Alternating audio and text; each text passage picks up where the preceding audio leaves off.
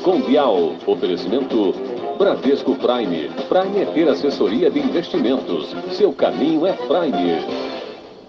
Primeiramente, muito obrigado. Muito obrigado. Atualmente estamos passando por um momento muito difícil. Esse momento se chama pandemia. Não podemos sair de casa para fazer nossa rotina diária. Temos que manter o isolamento social, saindo somente para o necessário e obedecendo às regras da quarentena sempre utilizando álcool gel, máscara e evitando aglomerações. O novo coronavírus pode ser ainda mais fatal se ficarmos nem aí para a doença. Esse vírus até mudou o estilo do nosso programa, que anteriormente, sem a pandemia, era gravado no estúdio. Portanto, agora com essa doença, está sendo gravado em um formato totalmente novo, o podcast. Para saber mais sobre esse assunto, convido o infectologista João Henrique, de 47 anos, do Hospital Especialista Albert Einstein, ao nosso programa. Primeiramente, muito obrigado pelo convite ao programa Bial. O prazer é meu de você estar aqui. Então, João, como infectologista renomado do Hospital Especialista Albert Einstein, conhecido pelo mundo inteiro, como foi a sua trajetória até aqui? Então, assim, Bial, na escola não era aluno muito inteligente, não, sabe? Até que eu tirava acima de 80% em todas as provas. Porém, havia algumas provas que eu acabava malandrando e ia mal. Então, assim, eu sempre me distraía com passeios, conversas, programas de rádio, televisão, aí eu acabava não estudando. A minha carreira de infectologista mesmo começou com 17 anos, quando a partir daí eu comecei a ler um livro de infectologia muito legal. Então, assim, João, qual é esse livro de infectologia? Como que é a sua história com ele, né? Como você se interessou por ele? Como, como é a história? Então, assim, Bial, um dia eu tava no recreio da escola, né?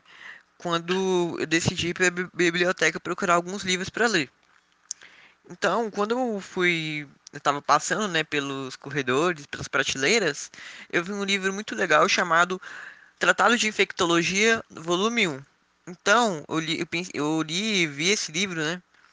Eu vi ele e achei ele muito interessante. Então, assim, eu, eu peguei ele, né? Aluguei ele. Eu fui lá na mesa da bibliotecária, pedi pra, pra alugar ele pra mim. Aí eu comecei a ler esse livro. Eu me interessei bastante com o livro, eu, come... eu li ele e tal. Aí depois que eu li ele, assim, eu, eu achei muito legal o livro, muito divertido, eu decidi que eu ia ser infectologista na minha vida. Então, a partir daí, né, que eu interessei pela infectologia, eu comecei a dedicar minha vida aos estudos dessa matéria. Aí eu, eu, depois de muito estudo, né, muito trabalho, eu fiz o vestibular, eu consegui entrar na faculdade de medicina da Uf, UFMG, onde lá eu, eu estudei por 12 anos, até eu me formar e entrar no Hospital Especialista Albert Einstein. Também o que me ajudou muito, né, que durante a faculdade e a escola eu fiz diversos cursos de anatomia, eu li muitos livros. Entendi, mas João, como que foi esse processo de estudos, essa jornada, né, que você disse que foi tão difícil, foi tão demorada que te... teve que ter uma dedica... dedicação tão grande? para se tornar um infectologista tão respeitado como você é hoje? Como que foi essa jornada? Então assim, Biel, para chegar até onde eu estou hoje, eu tive que estudar muito, me, me dedicar ao máximo para os estudos. A medicina, né, é uma, a infectologia em especial, e a medicina também, é uma matéria muito difícil que exige muito estudo. Então, para você ter uma ideia, eu ficava dias estudando de madrugada para as provas da UFMG, especialmente vestibular, né, que eu estudei também. Então a infectologia é uma matéria que é muito interessante, muito interessante mesmo. Mas para você ter sucesso é necessário muito estudo e dedicação. Na minha adolescência também, né, eu gostava muito do basquete e tinha até o sonho de entrar na NBA, que é a Liga de Basquete dos Estados Unidos. João, pelo que eu sei, o basquete ele é um esporte que exige muita dedicação e treino para se tornar um bom jogador. Então, assim, como que você lidou com os estudos do basquete? já que é um esporte né, que exige muito atenção, muito treino e dedicação. Então, assim, Bial, como eu já falei, na minha adolescência eu era um aluno muito mediano. Eu não gostava de estudar, sempre via em festas, passeios e shows. O basquete me ajudou muito a, a tornar a pessoa que eu sou hoje. Esse esporte ele possui a capacidade de revisar as que, questões comportamentais e gerar motivação para a gente chegar à grandeza. Jogadores de basquete muito famosos, né, como Kobe Bryant e Michael Jordan, deixaram grandes ensinamentos. O basquete, por sinal, ele me tirou do mundo da farra e me levou ao mundo real. Foi um esporte muito importante da minha vida. Eu comecei a estudar medicina pelo basquete. Entendi. O basquete foi muito importante para a sua vida. Então, qual a mensagem você gostaria de deixar aos amantes do basquete e da medicina? Então, assim, Bial, como eu já disse, o basquete me deixou grandes ensinamentos. Mas o principal ensinamento que eu aprendi foi que nunca desista dos seus sonhos. Se você quer ser um jogador de basquete, treine muito, com muito foco e atenção. Sempre estudando, né, e vivendo uma rotina normal e saudável. Então, nunca deixe de estudar por causa do esporte, mas sempre treinando, né, sempre vivendo uma rotina normal. Já as pessoas que elas querem estudar medicina, a medicina, né, ela é uma matéria muito difícil que requer muito estudo e dedicação. Então eu recomendo que dê o seu máximo aos estudos, com muito foco e dedicação. E é claro, né, vivendo uma rotina saudável, que assim, eu já conheci muitas pessoas que acabaram eles passaram dias dias passando mal por causa que não comia, não tomava banho. Então assim, eu recomendo que mesmo estude muito, né, mas com uma vida saudável. Então assim, dê o seu máximo ao que você quer. Isso, ele, isso serve tanto para o basquete quanto para medicina. E para tudo da vida, praticamente. Assim, esses ensinamentos que aprendi no basquete, eu consegui estudar medicina e hoje eu me tornei um dos infectologistas mais respeitados do Brasil. Voltamos depois dos comerciais. Então, voltando ao assunto, atualmente estamos passando pela pandemia de Covid-19. Essa terrível doença assusta qualquer um. No Brasil, nesse exato momento, há aproximadamente 40 mil mortes pela doença. E grande parte dos brasileiros torce para que esse evento passe o mais rápido possível. João, como infectologista, qual é a data mais provável do fim dessa pandemia? Bial, atualmente estamos no ponto mais próximo do pico da pandemia. Os governos de alguns estados estão flexibilizando as medidas de isolamento social, o que não é muito ideal. Essa atitude ela aumenta o número de casos e mortes, já que facilita a propagação do vírus. O ideal seria achatar a curva epidêmica, restringindo as medidas de isolamento social. Com tudo isso, não temos uma previsão muito exata e certa sobre a volta das atividades presenciais. Então, provavelmente os brasileiros terão que esperar um pouquinho mais. Então, para evitar o grande aumento do número de casos e mortes pela Covid-19, é necessário achatar a curva epidêmica. O que seria isso exatamente? Bial, a curva epidêmica é um gráfico que representa todas as pessoas diagnosticadas pela Covid-19. Então, nós possuímos duas curvas. A primeira curva é acentuada, enquanto a segunda é suave e baixa. A primeira ela dispara até o pico de uma linha pontilhada, que representa a capacidade do sistema de saúde. Já a segunda curva, que é achatada, atinge o pico abaixo dessa linha. Quando dizemos achatar a curva epidêmica, queremos dizer que é diminuir o número de casos a ponto de não gerar um colapso de saúde.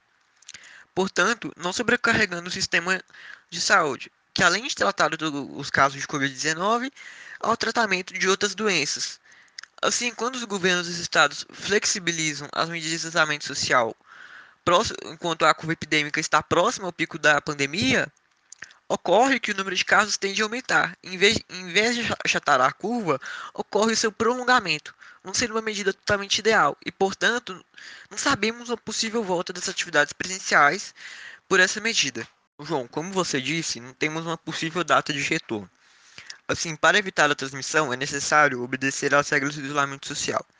Supondo que não haverá uma transmissão em massa escala, a curva, a curva se achate, a pandemia perder muita força e acabe, a sociedade pós-pandemia pode ser uma oportunidade de criar melhores padrões de comportamento. Você concorda com essa afirmação? Eu concordo plenamente com essa afirmação. A pandemia de Covid-19 nos ensina muitos valores e revisa nosso comportamento perante uma situação que exige né, tanto cuidado como a pandemia. A sociedade, depois dessa doença, ela mudará profundamente. As doenças transmissíveis passarão a serem tratadas com mais cuidado. O uso de máscaras e álcool gel aumentará. As pessoas elas passarão a serem mais cuidadosas com as doenças. Infelizmente, o nosso país ele passará por uma longa crise econômica.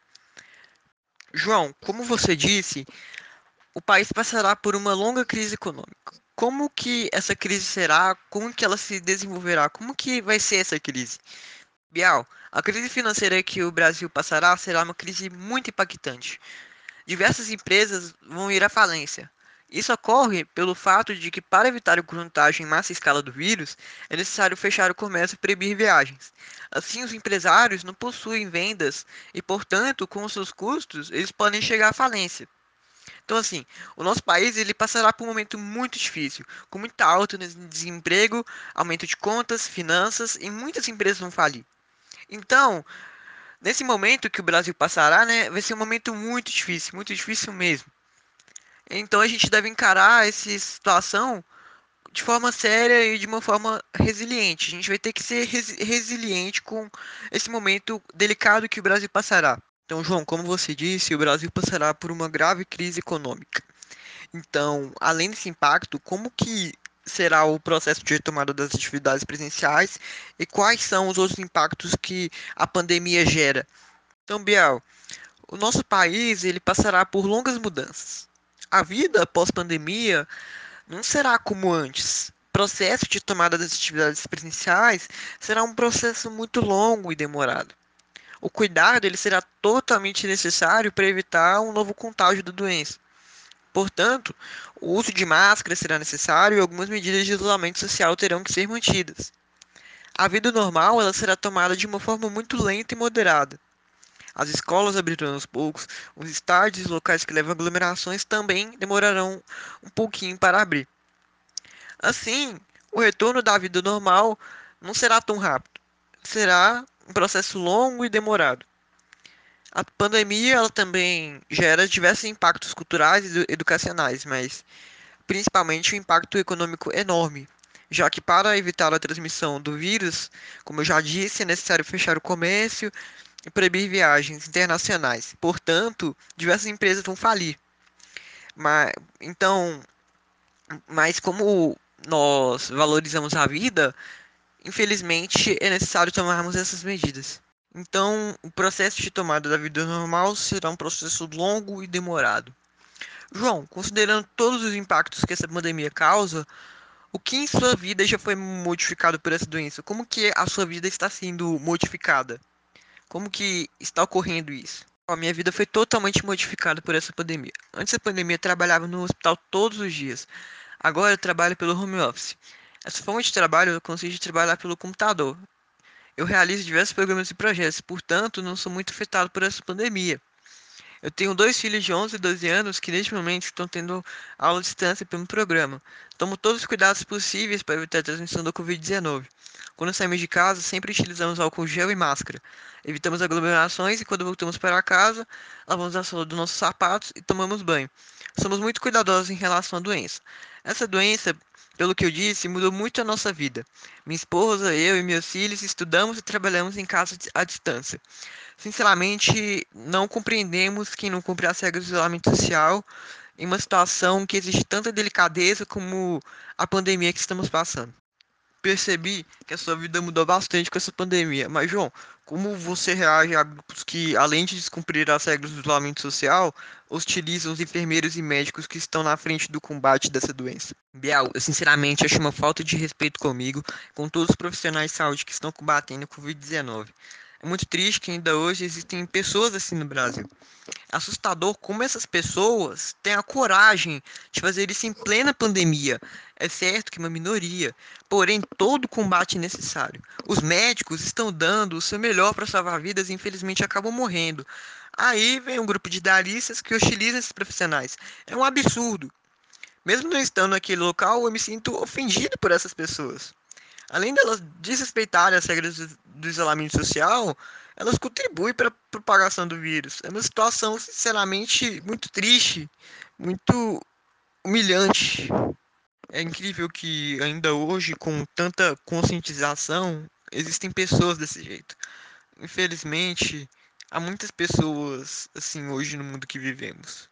Mas João, o que você diria a pessoas e a essas pessoas mesmo que, diante de tantas incertezas devido à pandemia, acreditam que sua vida seguirá sem nenhuma mudança de comportamento após o fim dessa enfermidade. Bial, eu diria para essas pessoas que elas estão muito enganadas.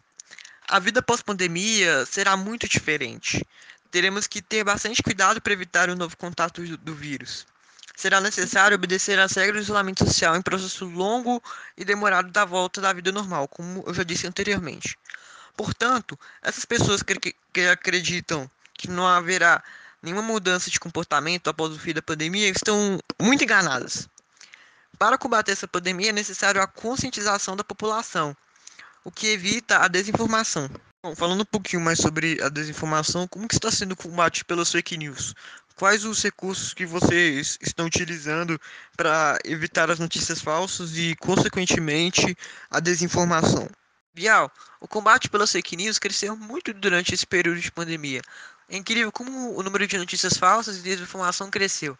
Isso é muito prejudicial, porque além de prejudicar diversas pessoas, atrapalha no combate à pandemia. Para desmitificar essas notícias, o Ministério da Saúde em seu site apresenta e desmitifica essas notícias.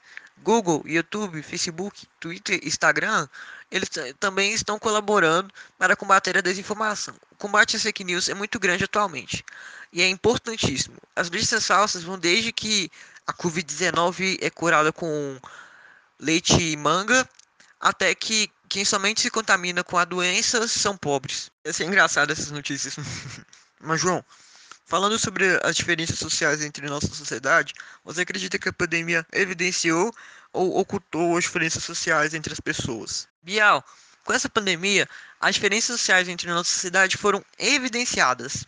Essas diferenças são muito gritantes e indignantes. Infelizmente, no Brasil, há muitas pessoas pobres que não têm o que comer e também há pessoas que têm bastante. Essa desigualdade, ela se evidenciou cada vez mais nessa pandemia. Comunidades de pessoas pobres são as mais expostas a doenças e são as mais prejudicadas. Elas não possuem imunidade pela falta de alimento e sofrem pelo impacto econômico que essa doença causa. Essas pessoas, elas não têm dinheiro para comprar álcool gel e máscara, ou seja, elas são muito prejudicadas. Geralmente também elas, elas são trabalhadores informais e, portanto, são demitidas.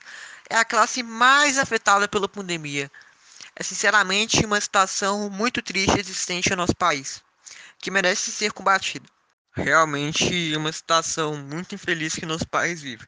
Entretanto, pelo lado bom, esse momento de isolamento social permite que diversas habilidades socioemocionais ganhem destaque na vida das pessoas. João, me conte qual habilidade socioemocional que você mais desenvolveu nessa pandemia. Bial, nesse isolamento social, eu desenvolvi tantas habilidades que, se eu contar todas elas, dá umas duas horas de programa. Então, como que é para escolher somente uma habilidade? A habilidade socioemocional que mais desenvolvi nessa quarentena foi o autoconhecimento. Tudo começou quando briguei com meus filhos pelo barulho de videogame. A vizinha do prédio foi reclamar comigo, eram 6 horas da tarde. Meus filhos ficaram muito tristes comigo. No mesmo dia, eu conversei com minha esposa sobre aquele assunto e percebi que fui muito ingênuo e chato com os meus filhos, e também que a vizinha que estava sendo implicante. A partir daí, eu comecei a realizar diversas reflexões sobre minhas atitudes e comportamentos. Também descobri que sei muito poucas coisas sobre a vida e que deveria sempre buscar o conhecimento.